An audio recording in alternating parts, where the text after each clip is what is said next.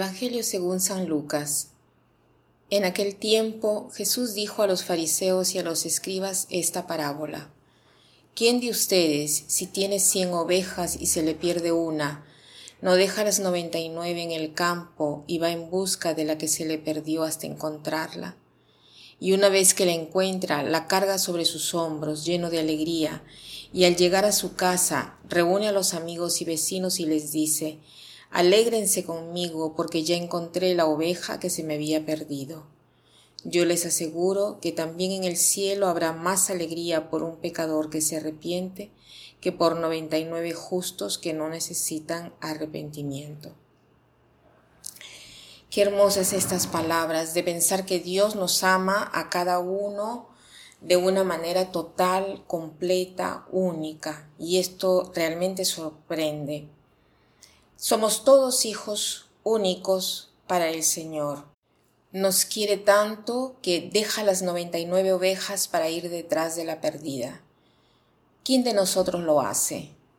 Nosotros preferimos tenernos las 99 y no arriesgar de perder las 99 para ir a buscar una sola oveja. En cambio, para Él, cada uno es una persona muy importante y está dispuesto a dejar las otras con tal de encontrar la perdida. Y es tan hermoso que la liturgia nos propone este pasaje justamente hoy que festejamos el amor de Jesús, porque hoy es la solemnidad del Sagrado Corazón. Esta solemnidad que se da hace poco. Es una solemnidad que en realidad se celebra el amor de Jesús hacia nosotros y se celebra el viernes siguiente al Corpus Domini. El amor de Jesús para nosotros, lo que ha hecho y hace por nosotros, eso significa. Esta devoción del Sagrado Corazón de Jesús es una devoción que ha existido siempre, solo que ha tenido un impulso en el siglo XVII con las revelaciones privadas de Santa Margarita María de Alacoque una religiosa francesa que vivió en este siglo y de ahí nace la devoción a los primeros nueve viernes de cada mes que seguramente ya conocen, pero que la resumimos así, ya que algunas personas pueden eh, tener el deseo de, de hacer esta práctica. ¿En qué consiste esta práctica de los primeros nueve meses de cada mes? Jesús se le aparece a Santa Margarita María de Alacoque y promete doce cosas si uno participa a la misa cada primer viernes de cada mes, por nueve meses seguidos. Hay promesas ulteriores, pero quiero ver eh, qué valores tienen estas revelaciones privadas, porque como saben, las revelaciones no forman parte del depósito de la fe, o sea, la revelación pública, lo que Dios ha querido decir al hombre, se termina con el último apóstol, San Juan Apóstol, que ha sido el último en morir y en escribir.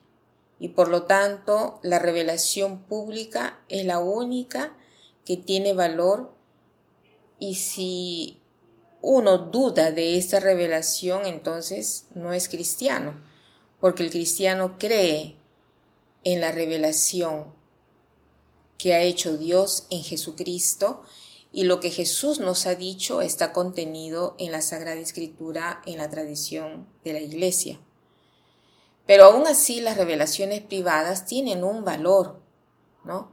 Veamos qué dice la Iglesia en el Catecismo de la Iglesia Católica en el número 67.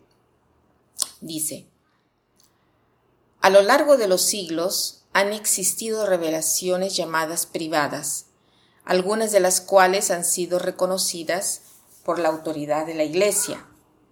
Aún así, no pertenecen al depósito de la fe. El rol de ellas no es el de mejorar ni de completar la revelación divina de Jesucristo, sino de ayudar a vivirla más plenamente en una determinada época histórica guiada por el magisterio de la Iglesia, el sentido de los fieles sabe discernir y acoger aquello que en esta revelación constituye un llamado auténtico de Cristo o de sus santos a la Iglesia. La fe cristiana no puede aceptar revelaciones que pretendan superar o corregir la revelación de la cual Cristo es el cumplimiento. Es el caso de algunas religiones no cristianas y de algunas sectas que se fundan sobre tales revelaciones. O sea, es muy claro, el objetivo de estas revelaciones no es el de mejorar o aceptar la revelación de Cristo, sino de... Eh, no es la de aceptar o mejorar, ¿no? Eh, no es, perdón, eh, el objetivo de estas revelaciones no es el de mejorar o cambiar la revelación de Cristo, sino de ayudar a vivirla completamente. Entonces, se recomienda para quien quiera esta devoción de los primeros viernes a las cuales se unen las promesas de Cristo. Y para terminar, en lugar de la frase final, les sugiero y también eh, les, les pediría de aprender a memoria este ofrecimiento durante el día al Sagrado Corazón de Jesús. La oración es la siguiente, dice así, Divino Corazón de Jesús, yo te ofrezco, por medio del corazón inmaculado de María, en unión al sacrificio eucarístico, las oraciones, los gozos, las acciones, los sufrimientos de este día en reparación de los pecados y por la salvación de todos los hombres, para gloria del Divino Padre. Amén. Divino corazón de Jesús, yo te ofrezco por medio del corazón inmaculado de María, en unión al sacrificio eucarístico, las oraciones, los gozos, las acciones, los sufrimientos de este día, en reparación de los pecados y por la salvación de todos los hombres, para gloria del Divino Padre. Amén.